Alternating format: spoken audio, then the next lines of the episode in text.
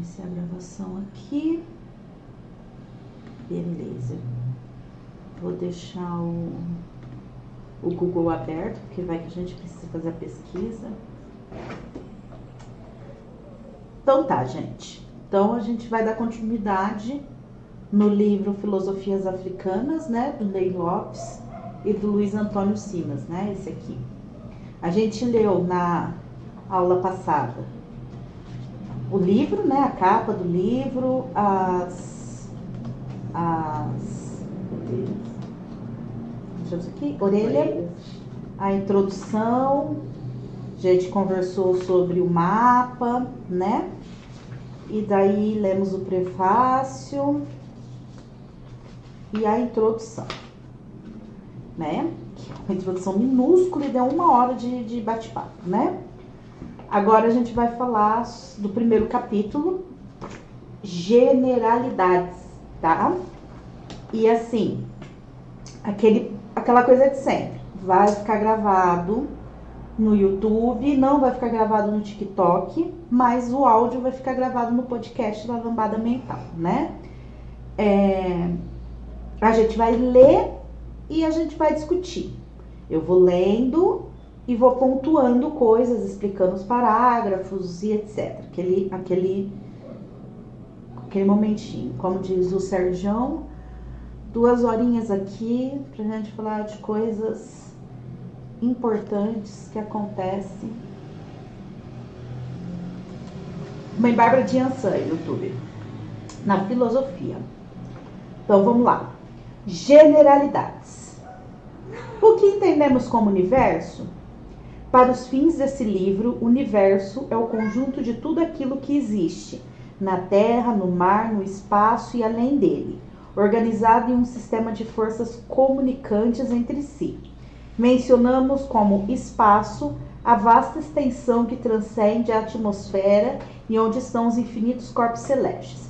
É legal que ele introduz explicando o que, que o universo significa para esse livro. Quando a gente vai escrever alguma coisa, quando a gente vai escrever alguma coisa, é importante que a gente coloque os termos e explique o que, que esses termos significam dentro do contexto do que você está escrevendo né? Tem uma professora que fala assim: para cada coisa que você coloca que é uma informação que ela é aberta, você tem que colocar um, um parênteses para explicar o que, que é. Né? Para as pessoas não acharem que o universo é, sei lá, o nome atual de Deus, né? Que usam hoje em dia. As filosofias conhecidas na tradição africana, como escreveu o antropólogo belga Jacques Maquet, têm, um têm em comum particularidades de entenderem o universo não como uma entidade estável, fixa do ser, mas como um organismo em constante transformação e crescimento. Então, aqui, ó, apesar da África ser um continente, ele está dizendo aqui que todas as regiões da África têm coisas em comum, tá? De acordo com o que o antropólogo Jacques Maquet escreveu.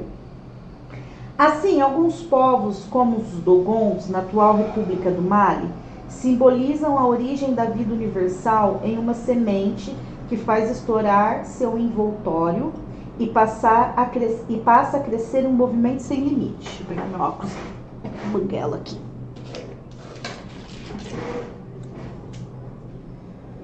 Nessa analogia da semente, a forma espiralada, imagem do crescimento orgânico universalmente compreendida, é percebida também na escultura dos diversos povos africanos.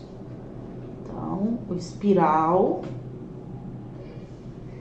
é uma constante nas esculturas de vários povos africanos, né?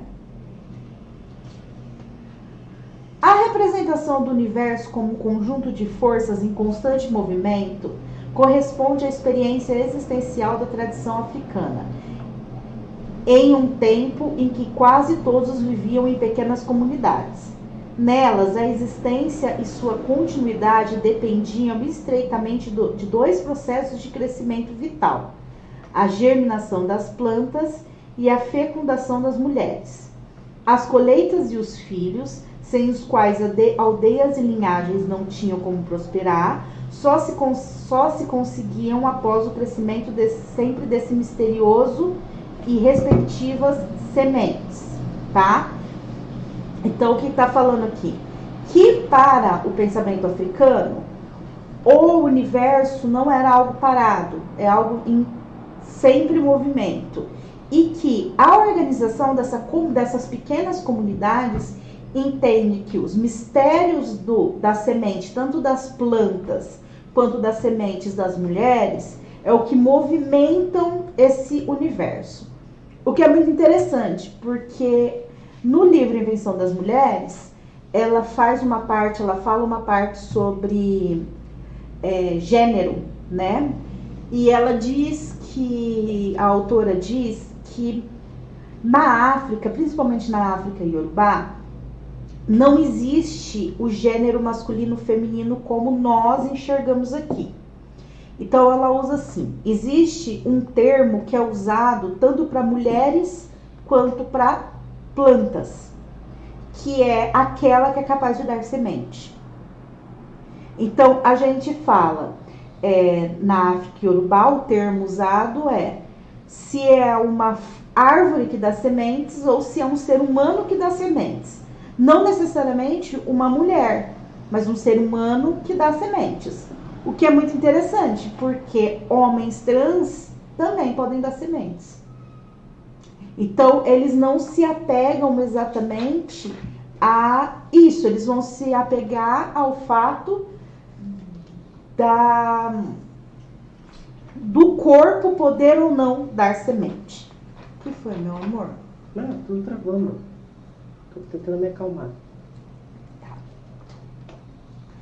Assim como assinala Maquet, era normal que ao representar o mundo, os africanos das mais diversas e distantes regiões vissem a transformação criadora como um de seus valores fundamentais. Também por isso, a compreensão do mundo deles tinha em comum a ideia de que todos os seres compartilhavam uma mesma energia vital, aquela que faz crescer as folhas quando chegam as chuvas que faz crescer as crias dos animais e dos humanos.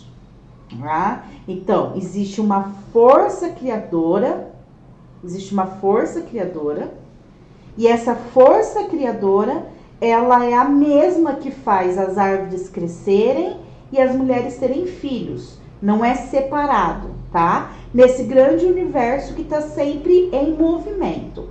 Lucas falou assim: a visão da reprodução é mais importante do que o resto. Não. Não é que a visão da reprodução é mais importante do que o resto. É que o gênero binário não tem importância. É diferente. É diferente. Não está dizendo que a reprodução é mais importante. Está dizendo que binaridade, homem, mulher, não é o mais importante para configurar. O que é importante é aquilo que dá semente, não reprodução. Porque aquilo que dá semente é aquilo que dá continuidade. Aquilo que dá continuidade é a força do universo.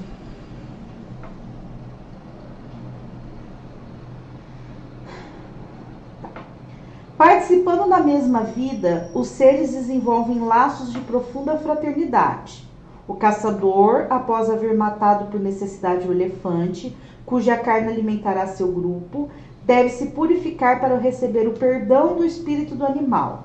O escultor só pode abater a árvore para conseguir a madeira depois dos ritos que compensarão a desordem que ele vai causar à floresta. Ou seja, como tudo está interligado dentro da filosofia africana, tudo se ritualiza. Todas as coisas da, comuns do dia a dia sempre vão ser interrelações, sempre vão ser laços de fraternidade, ou seja, laços de irmandade. Não existe esse pensamento de que existe quem manda e quem obedece. É tudo irmão. Então, mesmo que a gente casse ou que a gente mate um animal para comer, esse animal recebe os ritos necessários como uma forma de troca energética. Ele é divinizado para que ele possa servir. No momento que ele me serve de carne para me alimentar, ele é tão divino quanto eu que comi a carne. É? Dentro dessa perspectiva, conforme a boa herança africana, um indivíduo se situa no mundo não se afirmando contra o outro e contra aquilo que supostamente não lhe diz respeito, mas se percebendo como uma parte da natureza, força ativa que estabelece e conserva a ordem natural de tudo que existe. Ou seja, não existe um indivíduo sozinho. Tudo que existe ao nosso redor, dentro da filosofia africana, é parte e responsabilidade nossa. Não existe aquilo que é alheio a nós. Não existe o não é problema meu dentro da filosofia africana. Tudo, de certa forma, tem uma interrelação. Então, para o africano, o valor supremo da existência é a energia que percorre a rede única que conecta todos os seres do universo. É o bem maior e o bem maior é captar dela o máximo de sua intensidade, porque ela é instável e sua diminuição pode representar incapacidade física, doenças, definhamento para os rebanhos, aridez para os campos. Ou seja, existe essa energia, essa energia que circula, que sai desse ser principal. E essa energia, ela não pode nunca ser cortada ela tem que estar sempre circulando em equilíbrio, porque ela por muito pouco pode se desequilibrar. E se ela se desequilibrar, gera problemas no conjunto. se eu gero um problema nessa circulação de energia, quando eu mato um animal sem sacralizar ele, é, não é problema meu. Quer dizer, não é problema do bicho que eu não sacralizei ele, é problema meu, é problema de todo mundo. Porque eu gerei um desequilíbrio naquela energia quando eu simplesmente não agradeci ao, ao bicho que eu matei para comer, quando eu não ritualizei ele. É um problema meu. Isso vai afetar todo o funcionamento energético daquele lugar, daquele conjunto de pessoas, daquela comunidade. Nos costumes imemoriais africanos, a mais completa expressão da energia vital é a existência intensa, intensa e generosa, a vida plena. E essa potencialidade se manifesta através de diferentes valores secundários ou intermediários, que em cada sociedade são os objetivos concretos das, das ações humanas. Os feitos militares para os guerreiros, a opulência dos rebanhos para os pastores, a abundância das reservas dos celeiros dos agricultores, as festas generosas que confirmam o prestígio dos chefes, a beleza da criação que entusiasma os artistas. Ou seja, dentro da, dos costumes africanos, essa energia ela é forte e generosa. E essa generosidade dessa energia, ela vai ser expressa podendo levar o máximo possível a potência daquilo que você faz. Então, se você é um guerreiro, você vencer uma guerra com sua total potência disso. Garantir que menos pessoas, menos soldados se percam, mais territórios sejam conquistados. Se você é um pastor, é você ter muitos animais nesse rebanho, todos muito vivos, muito, muito aliment, bem alimentados e saudáveis. Se você é um chefe, e aqui é bem interessante essa parte do, do chefe, que são as, as festas generosas que confirmam o prestígio dos chefes. Aqui, ó, o porquê que as festas do candomblé são tão bonitas e tão opulentas. Porque um chefe que faz uma festa para receber os outros e essa festa ela é muito bonita, ela tem muita comida, todo mundo está bem vestido, todo mundo está bem tratado, significa que, o, que essa energia vital, né, que ele ainda não dá um nome, mas é o axé, que essa energia vital, ela é muito viva e generosa. Porque quem tem energia, quem quem está com essa energia circulando e está harmônica no nosso ser, ela vai ser sempre uma pessoa que é generosa, que doa, que dá. Não é visto como negativo dentro da filosofia africana a opulência. Não é como o pensamento cristão da humildade, que você tem que baixar a cabeça, que você não pode. Ai, para que que o Exu quer uma capa desse jeito? Ai, por que que vou dar uma bebida de 200 reais pro meu Exu? Isso não é umbanda. Isso é cristão. Dentro da filosofia da tradição africana, se você pode dar, você dá. De forma generosa. Seja para as entidades, para os orixás ou para os seus irmãos. Né? As filosofias africanas comportam uma ética fundante. Elas não se baseiam em uma decisão divina que proíbe certas ações e as transforma em pecados. Isso é muito importante. Na prática africana, o mal é o que prejudica o outro, o que ameaça a paz e a sobrevida do grupo. Embora essa conceituação não seja absoluta, ela pode ser vista como uma regra geral. No pensamento ancestral africano, o ser supremo criador do universo permanece muito distante. Ele não se preocupa com a ordem moral, cujos guardiões são os ancestrais, que modelam condutas e eventualmente enviam punições aos descendentes que não as respeitam. Tá? O Criador, Deus, o principal que está lá em cima, ele não se importa com a nossa moral e a nossa ética. Ele não se importa com se a gente está dando cu ou não. Ele não gera pecados, ele não dá ordens que diz o que pode e o que não pode. Ele não constrói uma, um, dez mandamentos que diz o que você não pode fazer.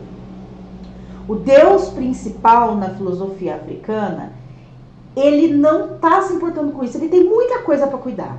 Ele tem todo o universo para manter. Ele tem todo o funcionamento para manter de todo o universo. E os africanos já tinham a consciência que o universo era imenso.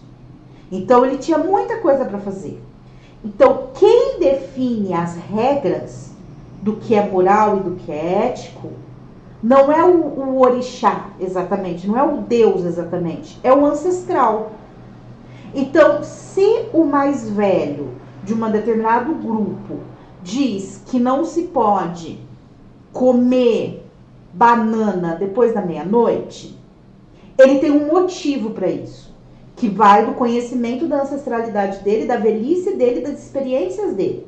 E aí ele vai determinar naquele grupo o que pode e o que não pode. Definir por causa disso, daquilo, daquilo outro, que não se come banana depois da meia-noite nesta família.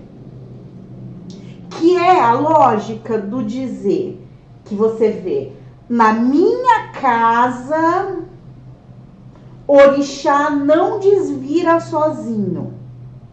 Tá, isso é uma regra da sua casa. Os teus ancestrais, os mais velhos, criaram essa regra, esse tabu, essa regra, que é uma regra específica desta casa.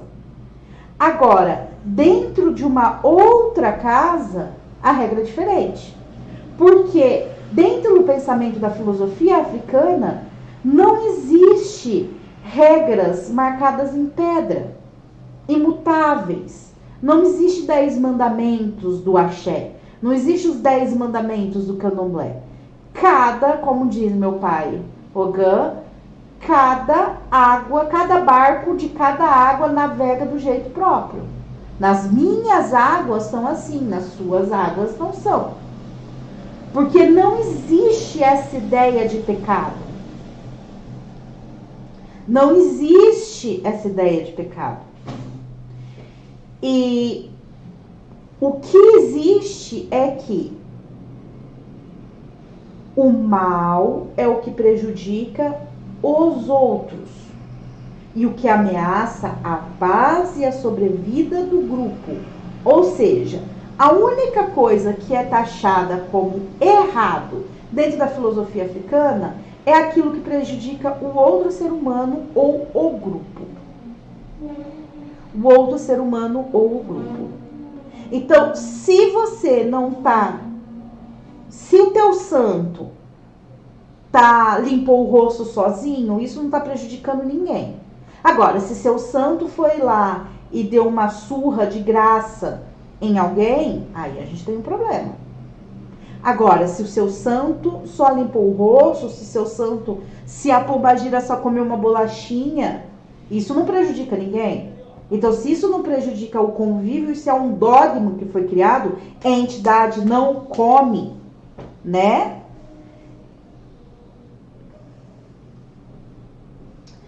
As diretrizes da, de conduta para o culto dos orixás são descritas pelo orixá Orumilá nos Odus e Fás, para cada família. Para, o, para cada família. A regra que Orumilá mostrou no jogo da tua família não é a regra que Orumilá mostrou no meu jogo para minha família. No pensamento ancestral africano, o ser supremo criador do universo permanece muito distante. Ele não se preocupa com a ordem moral, cujos guardiões são os ancestrais, que modelam condutas e eventualmente enviam punições aos descendentes que não os respeitam.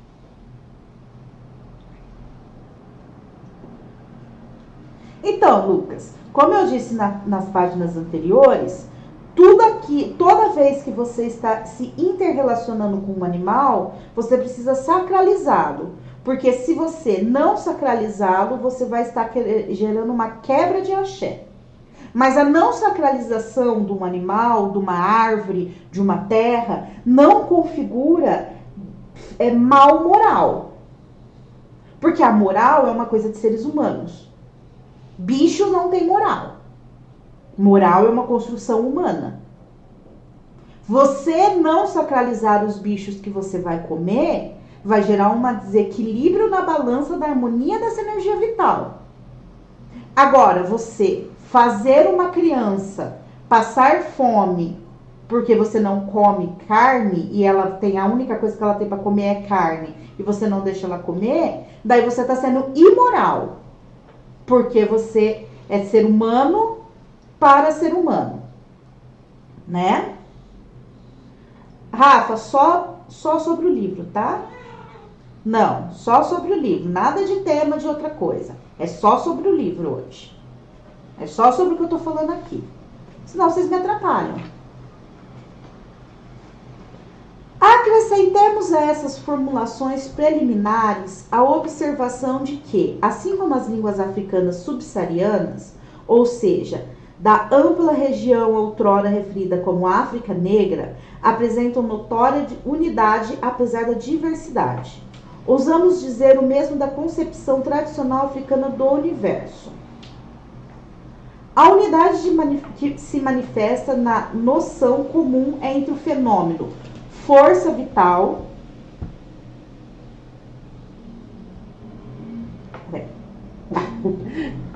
A unidade se manifesta na noção comum entre os fenômenos, o fenômeno de força vital. Ou seja, apesar da África ser imensa, existe um consenso na África negra, né? Na África negra, do que é essa energia vital.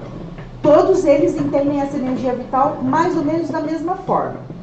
Ou seja, na Umbanda a energia vital tem a mesma. Funciona assim, no Queto funciona assim, na Angola funciona assim, na, no, no Jeje funciona assim, no Rudu funciona assim, na Santeria funciona assim. Né? Seja África continente ou África diaspórica que é o conceito de que o pecado não existe. O que existe são regras de conduta passada pelos mais velhos. Entre os congos, entre o povo congo, essa energia vital se chama nguzo. Entre o povo Akan é Tumi. E entre os Yorubás é Axé. E a diversidade é expressa no, no entendimento e na extensão desse fenômeno em, em, entre cada povo. Ou seja, segue mais ou menos a mesma regra, a regra geral, mas ela tem peculiaridades específicas de cada região. Cabe ressaltar ainda, como destaca Honorat Adse, que a concepção africana de universo interage o tempo todo com as condições telúricas, clima, estações, cheias, regime de chuvas e, de um modo geral, ecológicas do continente. Não como condicionamento do meio, mas como diálogo percebido a partir da ideia da integração entre ser humano e sua circunstância. Ou seja, o que a África entende por universo conversa com o que entende de natureza, questões telúricas, ou seja, questões da Terra, e relação humano-humano e humano em suas circunstâncias.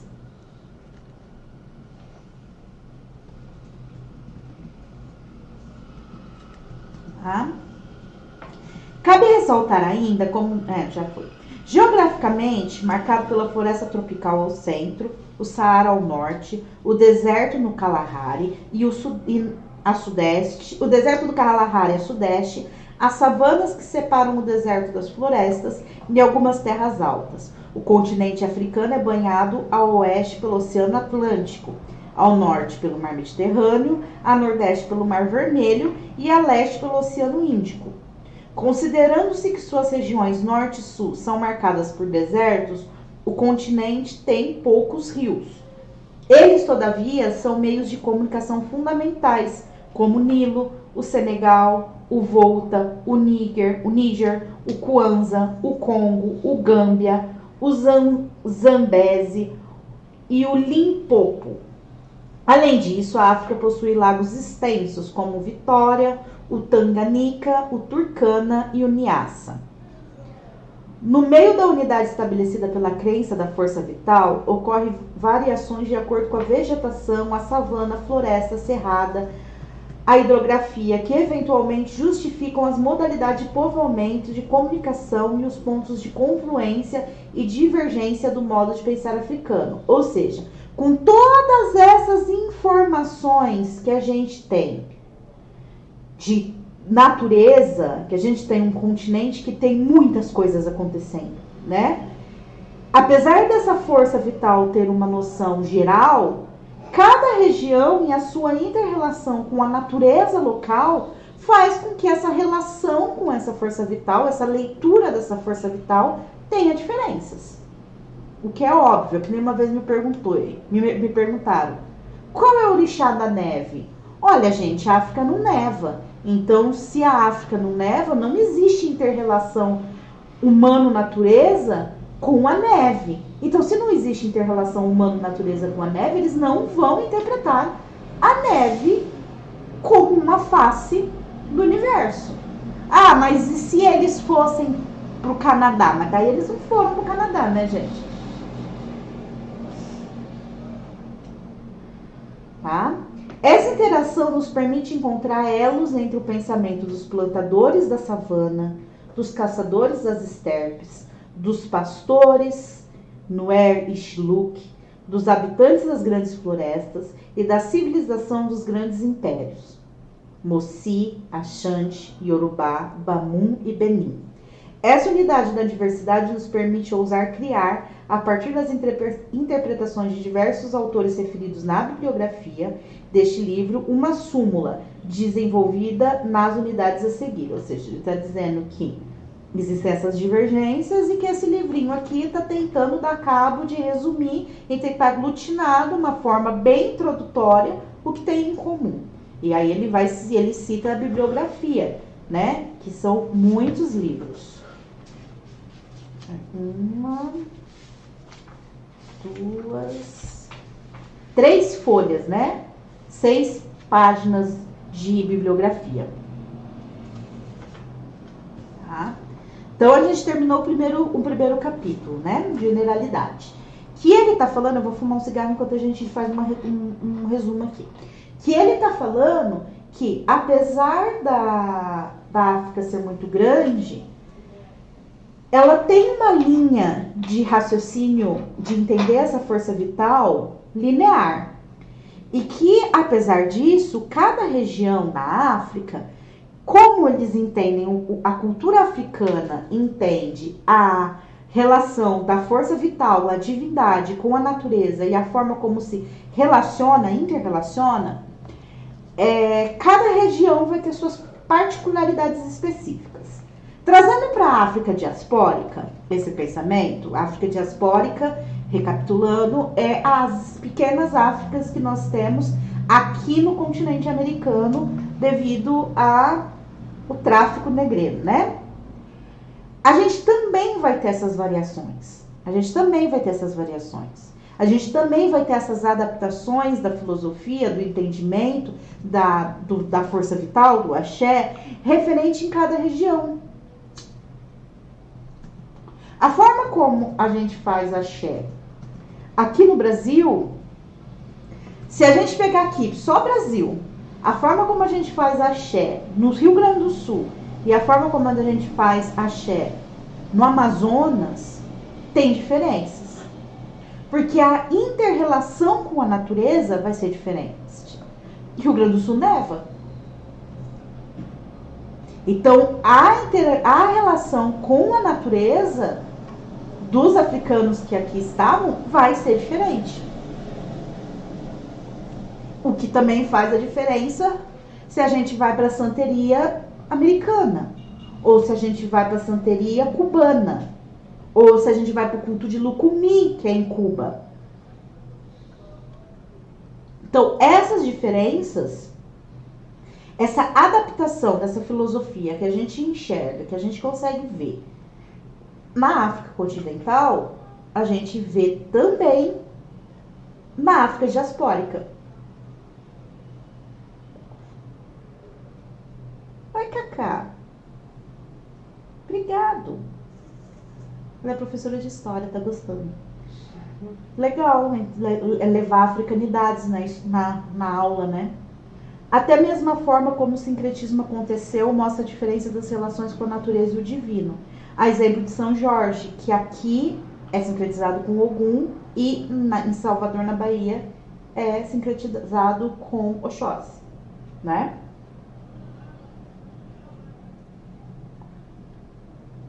Tchau, Pedro. Pai Gil, sua bênção, saudades. Me abençoe, paizinho. Então,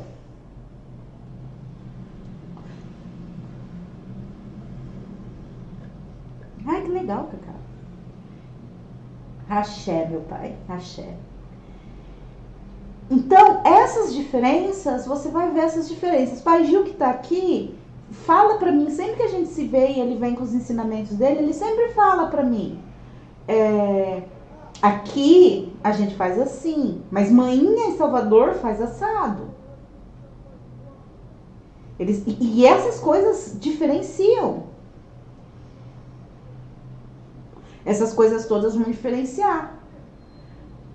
Tudo bem, folha de bananeira a gente tem praticamente no Brasil inteiro. Mas tem lugares que, por exemplo, não tem é, aroeira, que é uma árvore importante no rito. Ou o acocô, que é uma folha muito importante no rito, que é cara pro porque não tem em qualquer lugar. Então a gente substitui pela fortuna, que dá em todos os lugares.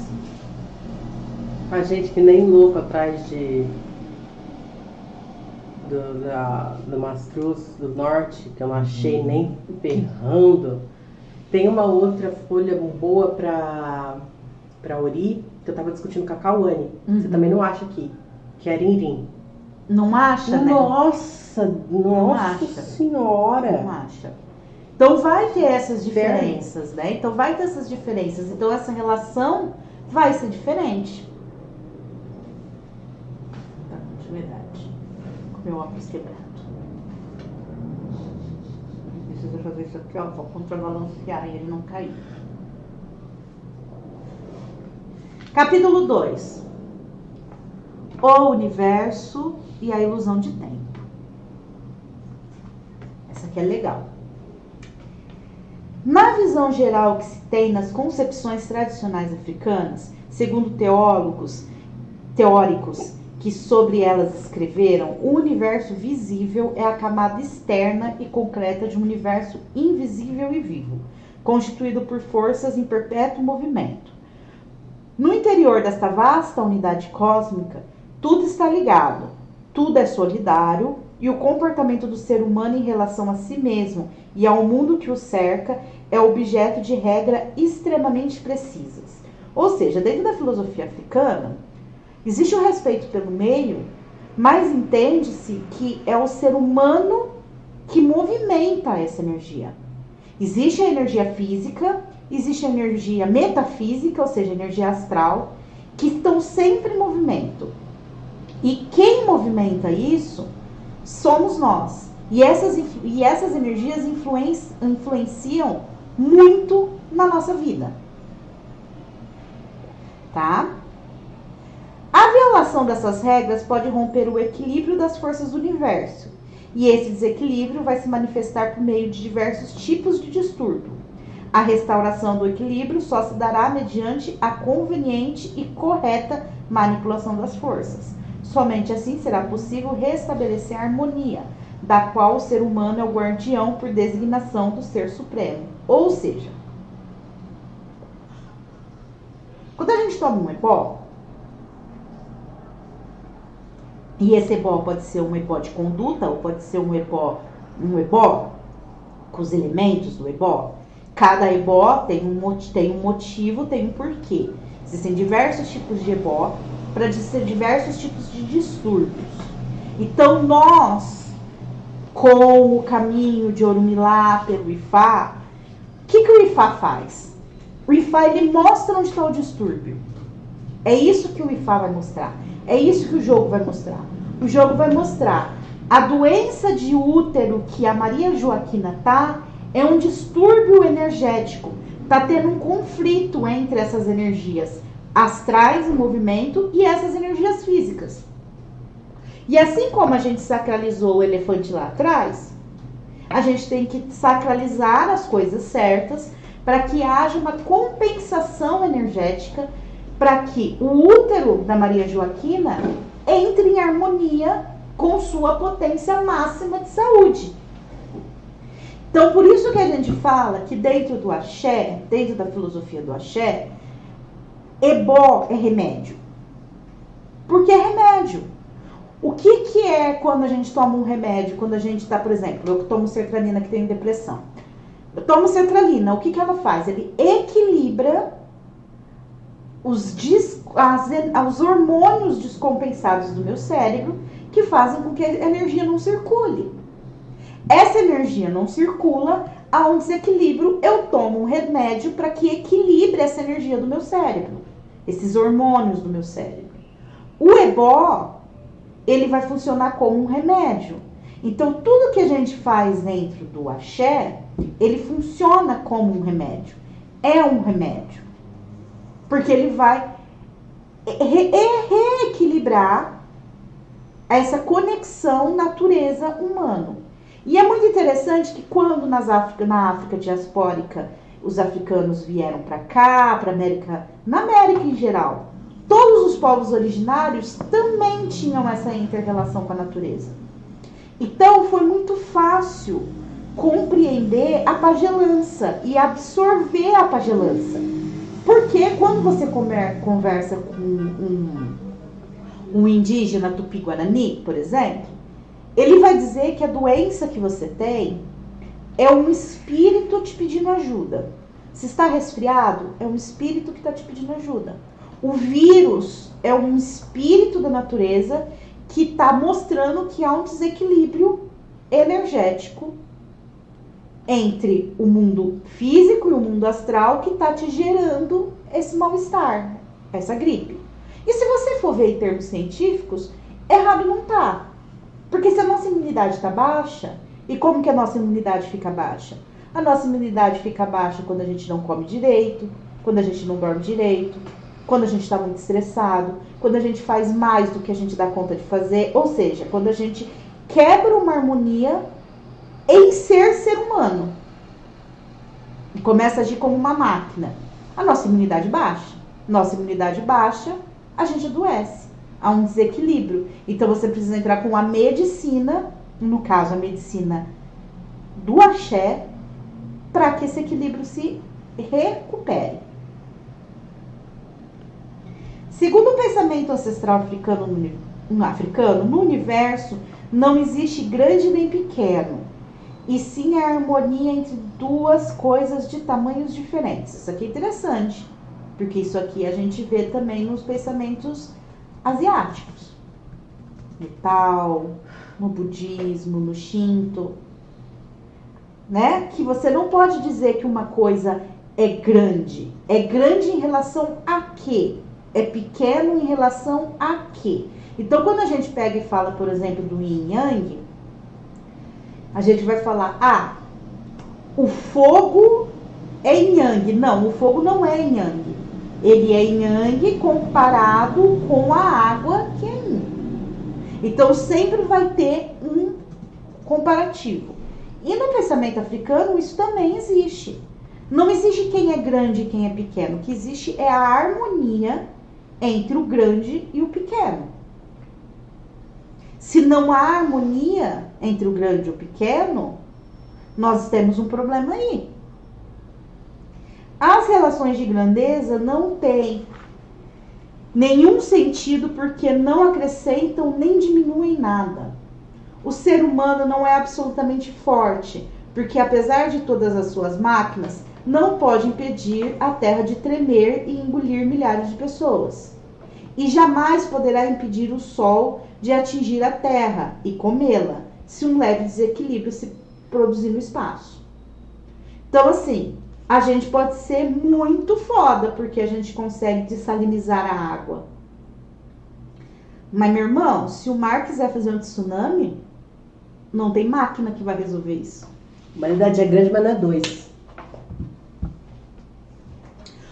A onça, ela pode matar uma criança, ela pode matar um ser humano, mas ela não vai matar um ser humano que tem capacidade de entender o funcionamento da onça e sabe usar armas. Então não existe quem é mais foda do que o outro. E essa inter-relação você consegue enxergar, deveria pelo menos, dentro do axé, dentro do culto. Um ebome, ele não é maior do que um, um, um abiã. Ele só é mais velho, mas a relação dos dois tem que existir em harmonia. Porque sem a Bian, o Ebome não sai de santo. E sem Ebome, o Abian não aprende o que tem que aprender. Então, quando eu vou e digo que, na minha opinião, Eked é rainha, e todo mundo fica puto com isso, como se Eked, ah, orixá só é rei e rainha. O fato de eu acreditar que um ser humano pode ser uma rainha, eu não estou dizendo que ela é melhor do que ninguém. Porque a minha forma de entender a interrelação entre o grande e o pequeno é de forma harmônica. Eu enxergo, eu enxergo Eked como rainha, porque na minha percepção é ela que cuida, é ela que dá a palavra, não é a palavra final, mas ela dá uma palavra de importância é ela que faz a ponte entre nós e os nossos orixás. É ela que faz a ponte entre nós e os nossos sacerdotes. O Ogã que faz a ponte entre nós e o atabaque. Então, para mim, eles são reis e rainhas e todo mundo pode ser reis e rainhas. Porque existe uma harmonia. A Ekege, para mim, como Iaô, que foi muito bem cuidada dentro do Roncó, é uma rainha.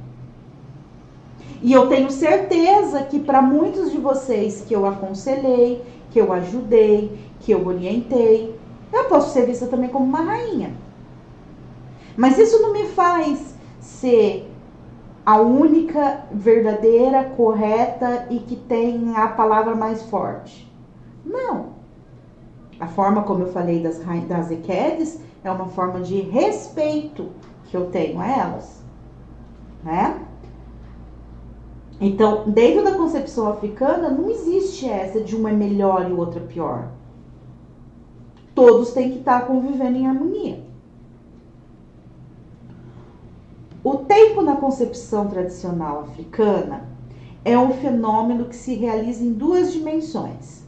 A primeira é a dimensão que compreende todos os fatos que estão prestes a ocorrer, que estão ocorrendo ou acabam de ocorrer, ou seja, passado, presente e futuro. A segunda, e essa é muito legal, É a dimensão que engloba todos os acontecimentos passados que ligam o, início das coisas ao presente, desdobramento dos eventos do universo. Esse é mais complicado. Esse é bem mais complicado. O que, que é essa dimensão, essa segunda dimensão do tempo na filosofia africana? Essa segunda dimensão do tempo é entender que algo que aconteceu lá atrás, ou que aconteceu no passado mesmo, lá na frente, interferem diretamente os momentos do passado, presente e futuro. Uma atitude que o meu tataravô teve reflete diretamente em mim hoje. Uma atitude que eu tive em uma vida atrás reflete diretamente no mundo que eu vivo. Então, existem duas dimensões. Existe a dimensão do nosso tempo, que a gente não consegue voltar para o passado e que a gente precisa esperar para chegar no futuro. Mas existe um tempo que ele é diretamente ligado aos fatos, às coisas que ocorrem. Esse tempo é um tempo maior. Esse tempo é o tempo do Exu do orixá Exu.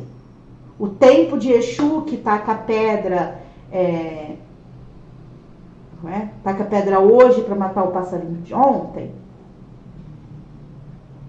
É isso? Algo é. assim. Uhum. É, peraí, deixa eu pegar aqui. Matou um pássaro ontem com a pedra que ele atirou hoje. Então, Exu, ele está nessa segunda, nessa segunda percepção de tempo na, na africanidade, que é essa concepção de que Exu não está no tempo linear. Porque, na verdade, ele não está no ontem, no hoje, no amanhã. Ele está no fato. O fato dessa, o tempo desse, dessa frase típica, né, essa frase famosa de Exu, não é o hoje e o ontem, é a pedra e o pássaro.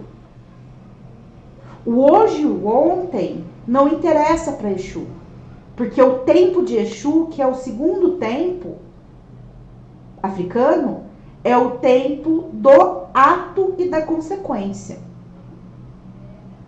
Então é indiferente se Exu matou ontem ou se Exu matou hoje. O que importa é que Exu matou. É indiferente se é, se você pegar a trilogia da história dos orixás e você vai ver as, os itãs e as explicações, os acontecimentos, eles são desordenados. Não, mas Exu é filho de Emanjá, mas ele também é o primordial que estava lá antes de todo mundo. Tem um Itã que fala que Exu foi expulso por, por Iemanjá de casa porque ele tentou comer ela, comer de engolir, né? E outro diz que no começo de tudo existia o nada, o caos e Exu. Tá, mas Exu é filho de Iemanjá? Não interessa. Não interessa se no começo Exu já estava lá ou se Exu surge quando ele nasce de Iemanjá. O que interessa é que Exu está e sempre esteve e sempre estará. Porque não é o momento que isso acontece, mas o fato de acontecer. Muito parecido com Jesus Cristo que já existia antes de existir. Né? De acordo com essa ideia ancestral, o tempo flui mais pela opção existencial do ser humano do que por outros fatores. Assim, é preciso acreditar na existência simultânea do passado, do presente e do futuro, e orientar o tempo dentro da harmonia desses três variantes, porque o tempo linear, com horas, dias, meses e anos, é também uma ilusão. Interessante que hoje, depois da década de 20, 30, né, que começou a física, estudo da física quântica, por aí, a gente, a Europa né, e a América, né, a parte branca, começa a dizer que o tempo ele não é linear, que a quarta dimensão ela é cíclica e que tudo acontece ao mesmo tempo, uma coisa que os africanos já tinham entendimento e conhecimento 5 mil anos atrás. De que a nossa noção de nascer crescer, se reproduzir, envelhecer e morrer é uma ilusão. Que a nossa percepção do tempo de forma linear é uma ilusão.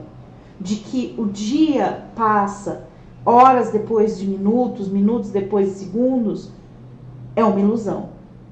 Porque os africanos já sabiam que existe uma dimensão do tempo em que não existe passado, presente e futuro.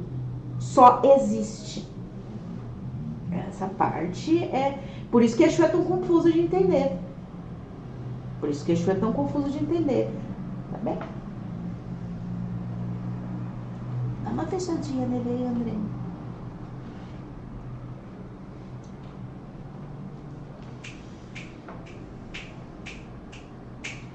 Portanto, o ser humano vive em três mundos concominantes e diferentes: o da realidade concreta, o dos valores sociais e o da autoconsciência, que não, pode, que não se pode exprimir. O primeiro é o mundo dos seres vivos, da natureza cósmica e dos fenômenos naturais. O segundo é o mundo de valores que regem os processos espirituais e mentais dos seres humanos e das comunidades. O terceiro é o das forças incorpóreas, inatingíveis e inexprimíveis. Né? Ele cita aqui que ele tem Ney Lopes tem um livro chamado Kitabu, o livro do saber do espírito negro africano, que vai falar um pouco mais dessa, desse pequeno parágrafo. Tá? Então, a gente tem o nosso mundo físico, a gente tem o mundo moral, e ético. E a gente tem um mundo espiritual. Melhorou? E a gente tem um mundo espiritual. Vamos ver esse aqui. Ah, mas como assim? Vou dar um exemplo.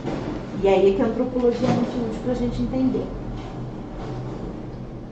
A gente tem o tempo humano, tá? Qual é o tempo humano? Uma mulher ela menstrua mais ou menos entre 10 e 13 anos. Um ano depois da primeira menstruação, o útero dela já está pronto para engravidar. E ela pode engravidar ou não. Essa é a natureza. Esse é o primeiro tempo. O tempo da natureza. Uma mulher de 14 anos não engravidar na adolescência e não ter o seu primeiro filho aos 14 anos, porque é muito cedo que na nossa sociedade a gente precisa que ela termine a escola, né? Que se for um maior de idade que engravidou ela, configura estupro de incapaz. E todas essas questões é o tempo da ética e da moral. Então, se aqui a gente vê com olhos de problemática uma menina de 14 anos ter um filho, não significa que com 14 anos todas as mulheres de todo o mundo vai ser um problema ela ter um filho com 14 anos. Ok, moral. Na França, na Alemanha, as mulheres vão ter seus primeiros filhos mais ou menos aos 35 anos. Por quê? Porque primeiro elas estudam e constroem uma carreira, para depois elas terem um filho. Porque elas não podem se afastar, tipo, na França você não pode terminar a graduação, se afastar da academia, né? Se afastar do estudo e depois de dois anos que você terminou a graduação, você tentar entrar no mestrado. Você não entra mais. Você tem que terminar a graduação, já entrar no mestrado e logo depois no doutorado. Se você ficar um ano afastada, ou afastado, isso vale para homens e para mulheres, você não consegue mais estudar, você não consegue mais fazer uma pós. É um outro tempo. É um tempo ético e moral da estrutura francesa.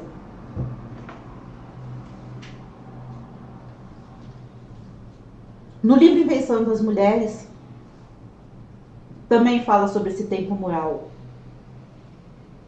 Que homens demoram mais para casar do que mulheres na África e Yorubá. Geralmente casam-se com homens um pouco mais velhos.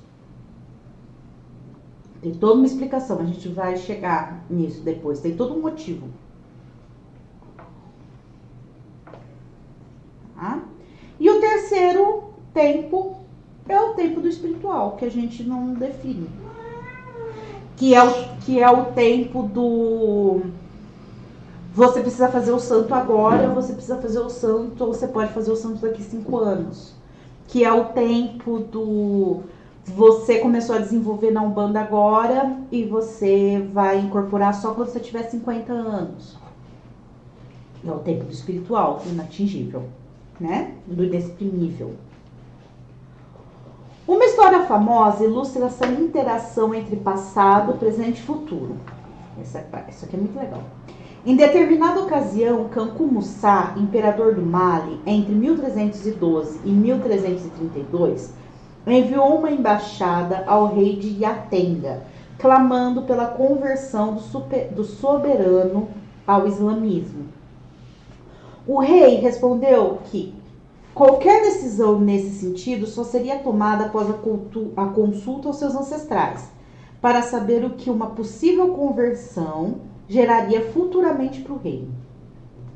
Temos aí um pequeno exemplo sobre como passado, presente e futuro, misturados em uma visão de mundo em que a ancestralidade é o elo dinamizador, não são estanques ou lineares na concepção africana do tempo.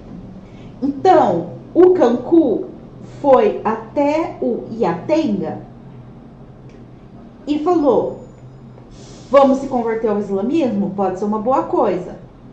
E o Iatenga falou: Eu posso me converter ao islamismo. Não é um problema para mim me converter ao islamismo.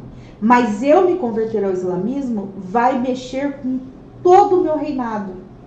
E não só no presente, mas também no futuro. Então eu preciso falar com os meus ancestrais para ver se essa convenção vai me trazer para o grupo, né? Se vai trazer para o meu reino num futuro boas coisas ou problemas, harmonias ou desarmonias. Porque é importante lembrar que em África, culto de orixá não é religião. É filosofia de vida. Tá? Isso é importante a gente, a gente lembrar, porque as pessoas falam: Ai, como que é do culto de Ifá e muçulmano? Porque o culto de Ifá é uma filosofia de vida. E ser muçulmano é uma religião. Então as duas coisas elas andam juntas. É um pouco difícil pra gente que é tão acostumado a caixinhas, né? Mas as duas coisas andam juntas. Próximo capítulo. Força vital.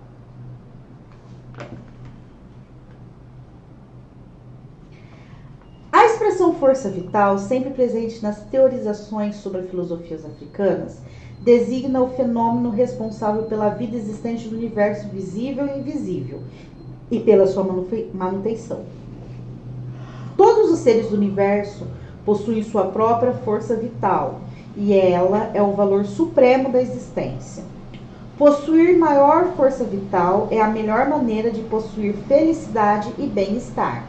Lembrando que você ter muita força vital não te faz maior ou menor que ninguém. Te faz mais feliz. Porque se você tem mais energia vital, você pode ser mais generoso. E essa força vital, ela vai estar tá não só na saúde, mas ela vai estar tá nos rebanhos saudáveis, nas boas festas, nas boas caças. Né? Não é só no, a energia vital, ela só não é só o seu bem-estar. Ela é as outras coisas que envolvem seu bem-estar. Não é só ter saúde, não tem essa coisa do importante é ter saúde, não.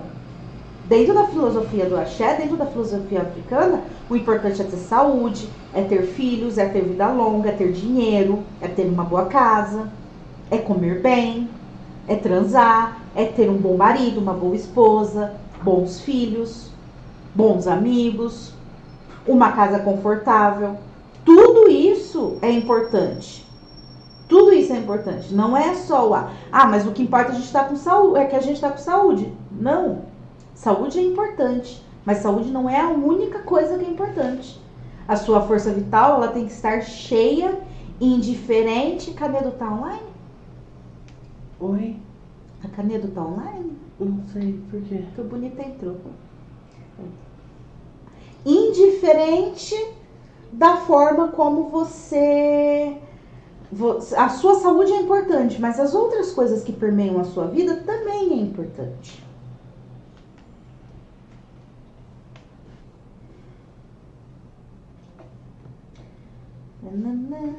Tá. Seres do universo possuem sua própria força vital. E ela é o valor supremo, beleza. Da mesma forma, a morte, as doenças, as desgraças, o aborrecimento, o cansado, o cansaço, todo o sofrimento, enfim, é consequência da diminuição da força vital, causada por um agente externo dotado de força vital superior. Então veja, se a gente está passando por problemas, a gente precisa da medicina do axé, no caso, por exemplo, os ebós, para que a gente consiga equilibrar a nossa energia. Porque existe uma força externa que está sendo mais poderosa em cima da gente. E isso não significa necessariamente demanda. Isso pode ser a força externa da egrégora do prédio que você mora, ou dos seus chefes, ou do seu marido. Entende?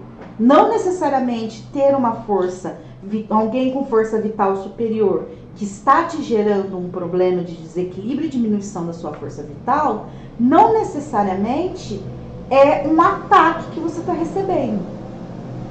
Pode ser simplesmente você estar em ambientes que geram problema para você. O remédio contra a morte e os sofrimentos é, portanto, reforçar a energia vital para resistir às forças nocivas externas e afirmar a alegria da vida. Então você vai fazer ebó de conduta, você vai fazer ebó ebó, você vai tomar bori, você vai tomar banho de ervas, você vai é... hum, você vai tomar banho de erva, você vai tomar um passe, você vai tomar uma surra de erva, você vai tomar um banho de abô, entendeu? São as, as ferramentas que você tem, que você vai receber essas forças vitais das outras ferramentas que existem para equilibrar a sua força vital e você recuperar a sua força vital.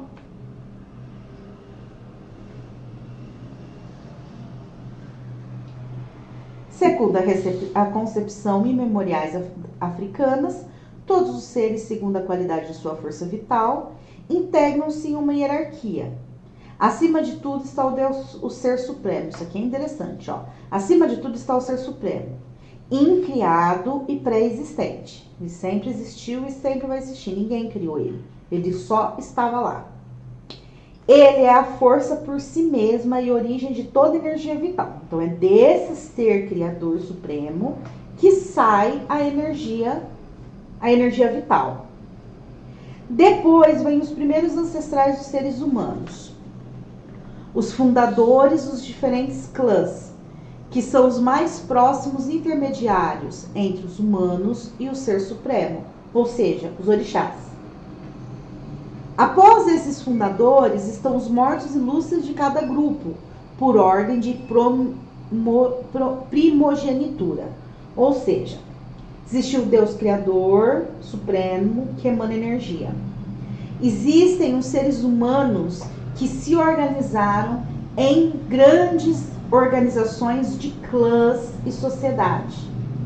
Tá? Deixaram de ser é, animais e se organizaram como seres humanos, Homo sapiens sapiens. Os primeiros que definiram é aqui nosso território, essas são as regras. Ele que é o orixá, está abaixo do ser supremo.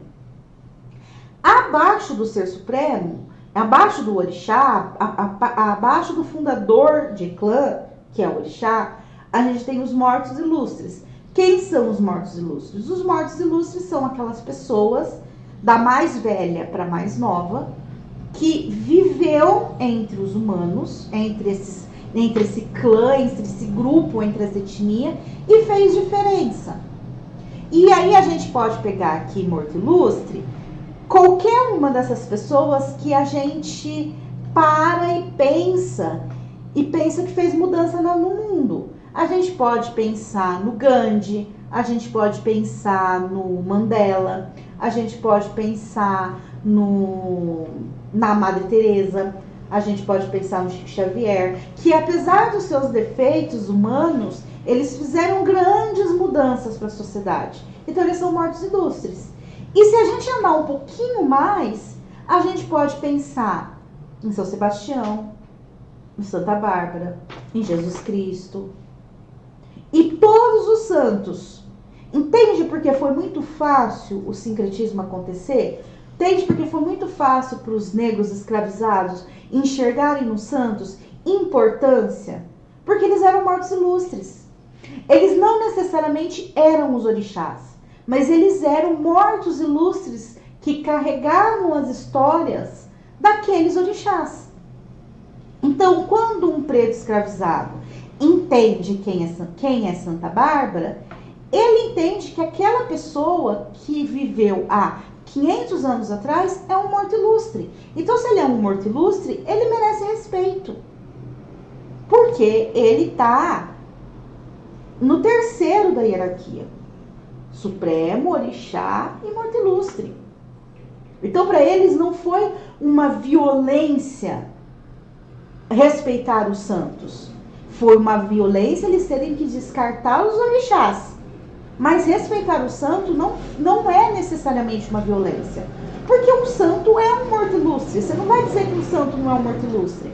Se você pegar é, São, São Francisco de Assis, Porra, ele fez um monte de coisa, ele fez um monte de coisa boa, ele ajudou um monte de gente. Ele, então, ele foi um morto ilustre, ele foi santificado, ou seja, ele foi divinizado. A igreja olhou para ele e falou: tá aí, você fez coisas boas o suficiente para que as pessoas recorram a você. Que nada mais é do que um morto ilustre. Quando a gente vê aquele meme do povo dançando com o caixão que tinha lá do começo da pandemia, aquela festa, aquele velório, ele é, velório, ele é um velório de engana de pessoas muito velhas. Porque na África, principalmente na região de Gana, os velórios são festas muito animadas.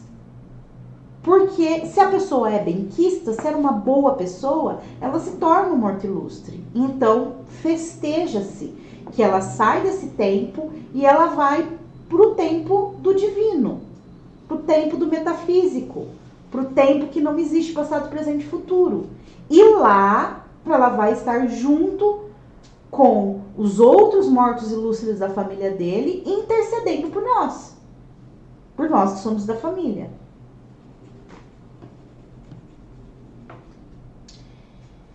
Então, eles são os elos da cadeia que transmite a força vital dos primeiros antepassados para os viventes. E estes, por sua vez, estão hierarquizados de acordo com sua maior ou menor proximidade em parentesco com os antepassados e, consequentemente, a força vital. Então, quando eu pego e falo que eu, como branca, estou abaixo do Biel, que é preto, o Biel está mais próximo dos mortos ilustres africanos. O Biel está mais próximo dos fundadores de clã. Eu estou mais afastada. Então, com, consequentemente, o Biel emana mais força vital do que eu, que sou branca. Eu posso emanar mais força vital que o César, porque eu tenho santo nascido. Mas eu nunca vou emanar mais força vital que a Mili, que é preta, que é a avó do Andrei, que é preta. Entende? Então, eu posso ser uma ferramenta de força vital. E, como eu disse novamente, como eu falei ali atrás, não existe o maior e o menor, o melhor e o pior. Existe só aquele que carrega mais força vital, que está mais próximo do ser supremo e menos próximo. Se a hierarquia africana é ser supremo, fundador de, de clã, descendentes mortos ilustres e os descendentes mais próximos desses mortos ilustres e desses fundadores de clã, então com certeza eu tô no fim da fila dessa força vital. Eu tô no fim da fila dessa força vital. E tá tudo bem. Eu vou ter mais força vital do que um não iniciado, mas mas mesmo que eu, como iniciada, chego com uma outra pessoa preta que não é iniciada, ela vai ter mais força vital que eu. Porque ela está mais próxima do orixá do que eu, porque ela é.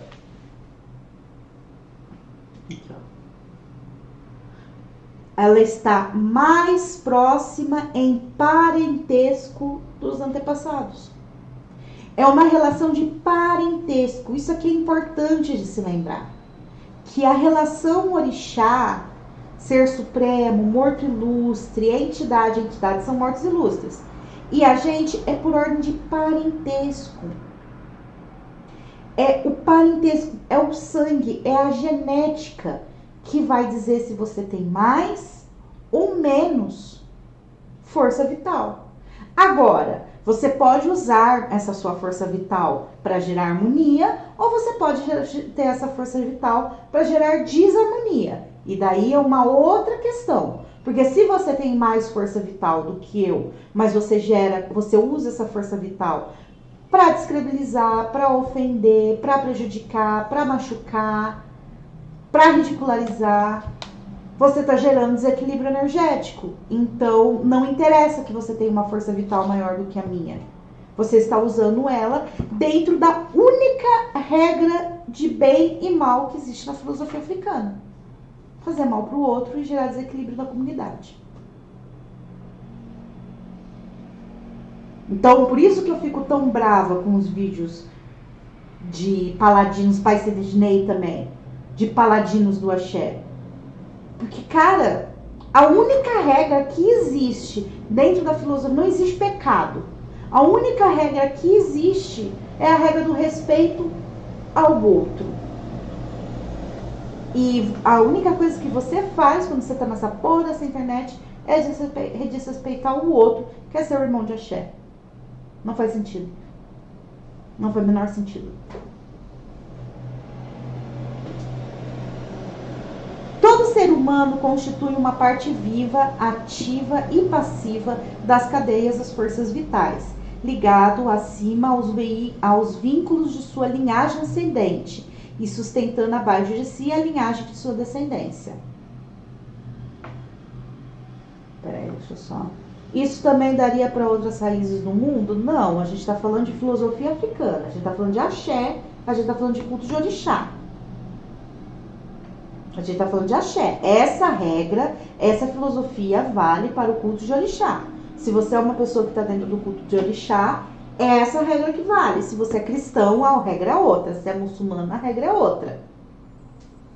Porque não existe uma verdade absoluta. Existem verdades diferentes e você escolhe aquela que mais condiz com a sua forma de ver o mundo. Se é essa que mais condiz com a sua forma de ver o mundo, legal, então pratique. Agora, se não é essa. Agora, o que não dá é para você ser do culto do axé e não saber como que funciona o axé, como que funciona as regras da sua religião, na base, no fundamento, né? Então, aqui, todos esses elementos não humanos da natureza são prolongamentos e meios de vida daqueles a que, a que pertencem. Como todas as forças estão interrelacionadas, exercendo interações que obedecem a lei determinada, a leis determinadas, um ser humano pode diminuir outro em sua força vital. A resistência a esse tipo de ação só é obtida por meio de reforço da própria potência, recorrendo-se a outra influência, influência vital. A força vital humana pode influenciar diretamente animais, vegetais ou minerais. Sabe o firma cabeça? Sabe o mantenha sua vibração boa? Sabe, não se misture com aquilo que é uma vibração ruim. É isso aqui. A sua força vital só vai ser comida pela força vital do outro se o outro engolir a sua força vital. E como que você faz para se defender do outro? Não é diminuindo a força vital do outro, é aumentando a sua. Não adianta você ir lá e, ai, o fulano demandou contra mim, ai, eu vou quebrar as pernas dele. Não adianta você fazer isso. Porque se ele é uma pessoa de força vital muito forte, você pode fazer o que você quiser, você só vai estar tá gastando a sua força vital e cada vez mais você vai afundar. Vale muito mais a pena você ocupar seu tempo, sua energia, seu dinheiro e sua dedicação se fortificando, que automaticamente a energia vital do outro não vai chegar até você, do que você devolvendo, do que você atacando. Que é o que eu sempre falo. Ah, a amarração funciona? Funciona, mas só funciona onde tem brasa. Não tem como eu fazer uma amarração para Maria Joaquina para ela casar com o Lázaro Ramos. Se ela nunca nem sequer trocou uma ideia com o Lázaro Ramos. Posso fazer a amarração que for. Não vai funcionar. Só vai funcionar se tiver brasa. As interrelações têm que existir. E precisa existir um vínculo de força vital. E as forças vitais precisam ser mais fortes ou mais fracas. E isso vai fazer com que você fortifique ou fraqueça a sua força vital. É mais importante você cuidar da sua força vital do que cuidar da força vital do outro. E como que você cuida da sua força vital?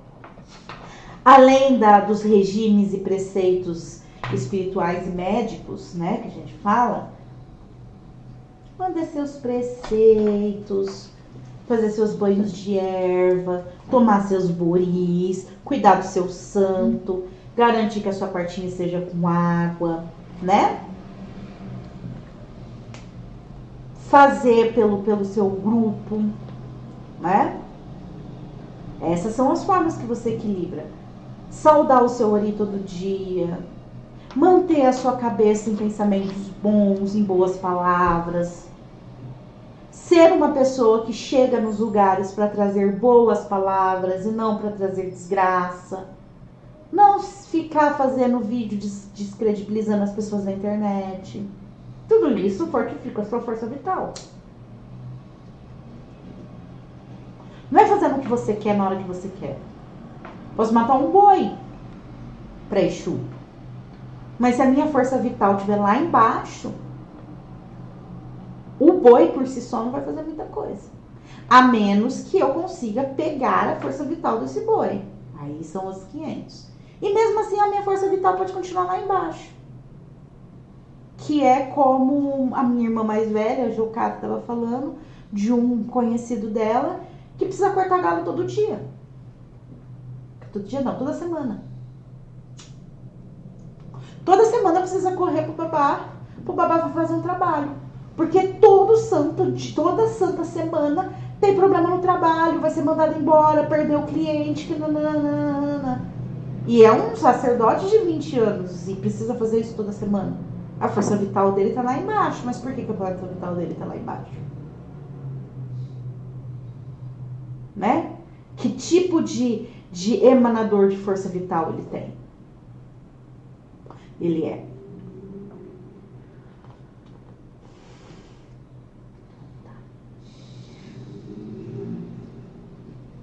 A resistência a esse tipo de ação só é obtida por meio de reforço da própria potência, recorrendo-se a outra influência vital. A força vital humana pode influenciar diretamente animais, vegetais ou minerais.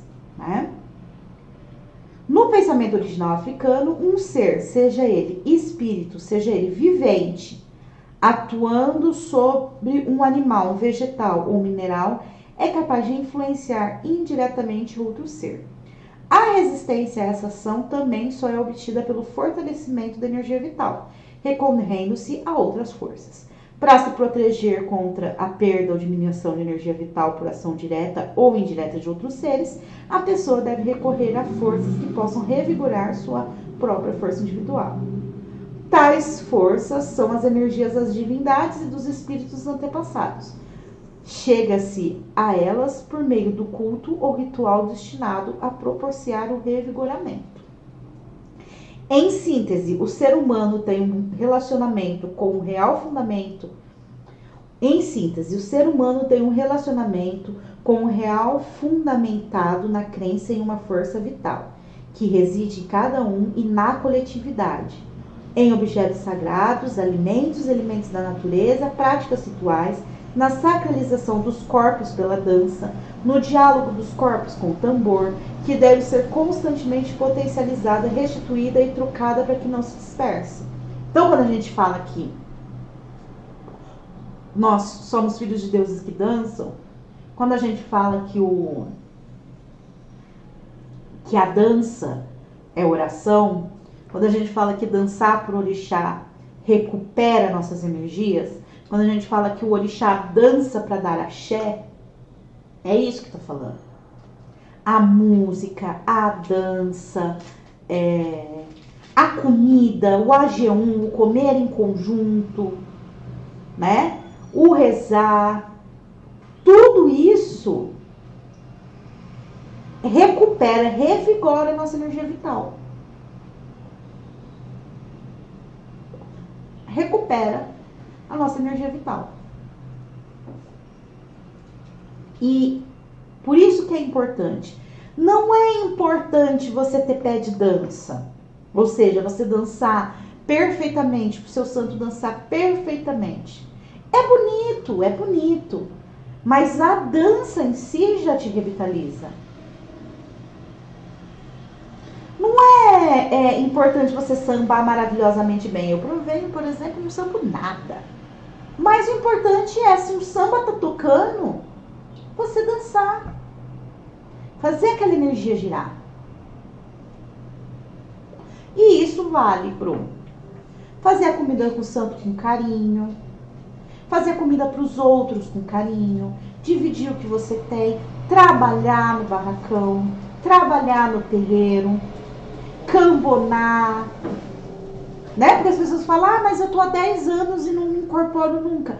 Cara, você tá lá no terreiro, a tua força vital tá se revigorando se você estiver lá de corpo e alma, servindo, tratando, limpando, dividindo. Tudo isso é importante para revigoração, revigoramento, revigorar lá, revigorar-se da energia vital.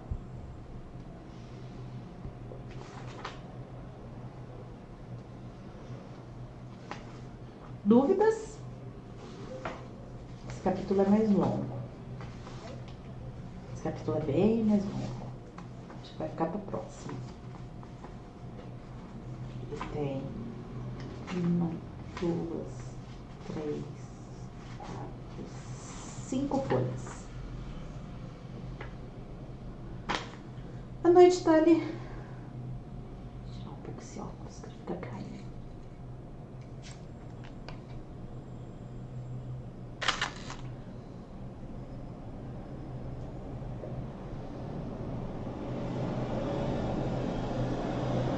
Dúvidas sobre a leitura até agora, gente?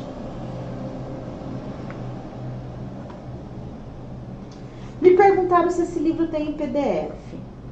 Não sei se esse livro tem em PDF, mas. Vamos pesquisar aqui. Que talvez tenha no script. Não, Aris. Aris! Aris, acordinha. Te dou uma coça, gato. Não é um livro caro. Tá? É um livro de 30 reais. Não é caro. Sei que para muita gente 30 reais ainda é Muita coisa. muita coisa. Mas é acessível.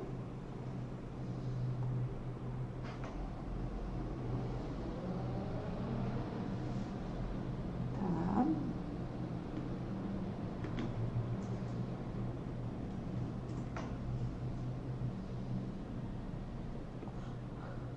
Uma coisa que eu vou dizer pra vocês é que se vocês tiverem 30 reais pra comprar, Tá. epa, re. É legal comprar, porque ajuda os autores, né?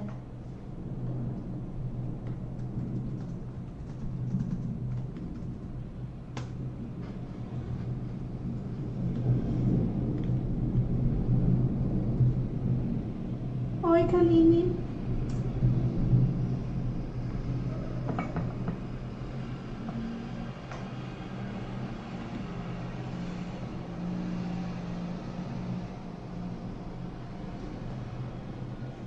No Scribd acho que tem, deixa eu ver. Pra quem paga o Scribd, né? Deixa eu ver.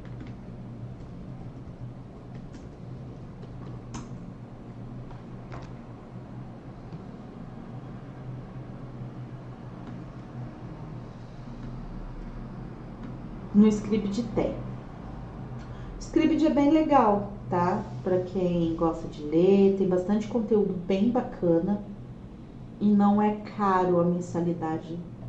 20 reais? 30. 30 reais. Os meus 30 reais. Os mesmos 30 reais. Mas É aí 20, você 27, acessa. Mas aí você acessa todos os livros, né? Todos esses livros que falam de africanidade tem no Scribd. Mas aí é ler no computador, né? É. Mas eu, eu sempre gosto de, de comprar livros. Porque ajuda os, os autores, né? Claro, tem livros que são absurdamente caros. Tem livros que é impossível de se, de se comprar. Livros que são muito caros. Não sabia que era para isso que ele servia. É para isso. Ele é um, um Netflix de livros. Eu tenho uma dificuldade de ler no computador, prefiro ter o físico quando posso. É, ler no computador é mais. cansa, né? Ler no computador cansa bastante. Mas quebra um galho, né?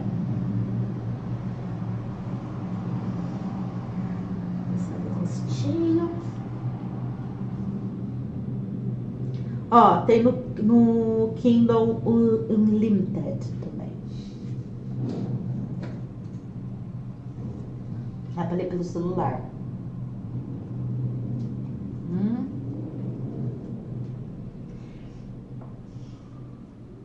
Então, assim, eu não vou entrar no próximo capítulo. O próximo capítulo é muito longo, então vai ficar para a próxima aula. Então, a gente. Acho que é na página 30. Sou 130, falta. Não. Sou 106. 106? É, não sei se a gente vai ler tudo ele. Tem uma parte aqui, ó.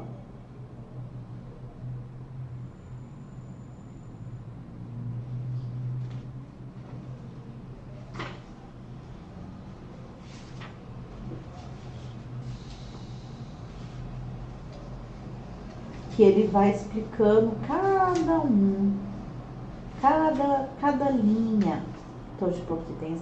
Aqui, peraí.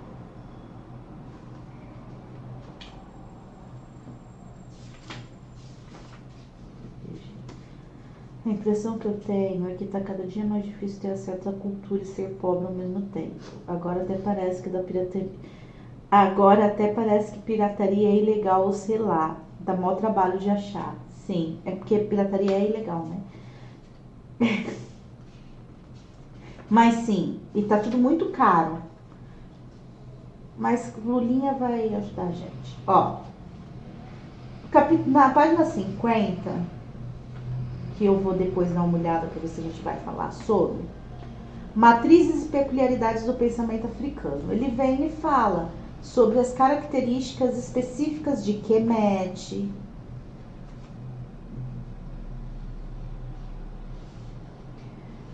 Tá? Texto egípcio, aqui está falando sobre os egípcios. Daí depois ele vai falar a unidade da diversidade. Daí ele vai falar sobre os oriubás. Então, acho que a gente vai ler essa parte também. Agora? Não. Ah, tá. É que metade do livro é sobre especificidade de cada, de cada é, etnia. E é bem legal isso também.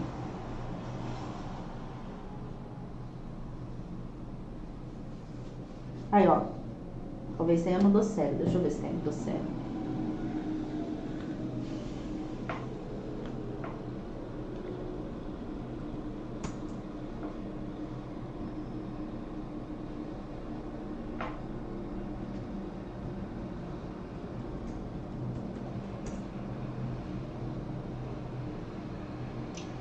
Tem. Ah, no sério tem, ó. Precisa assinar, dá pra baixar. É isso? Deixa eu ver. Tem bastante coisa também no Docero.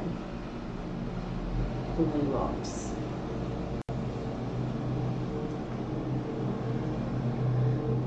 Os contos dele também são muito bons, do Rui Lopes, são bem legais também. São bem legais para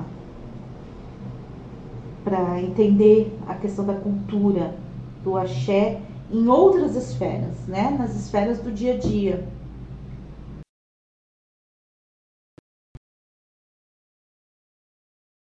E a, relação, e a inter-relação deles da cultura do axé em suas vidas diárias. Para nós da branquitude é muito legal. Porque a gente percebe que isso aqui permeia até quem é evangélico, mas é preto. Muito legal.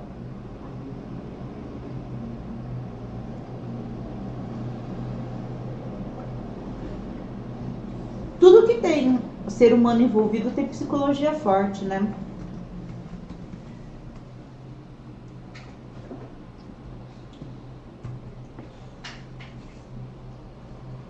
Fechar aqui a gravação. É isso então, pessoal do podcast. Na semana que vem a gente conclui.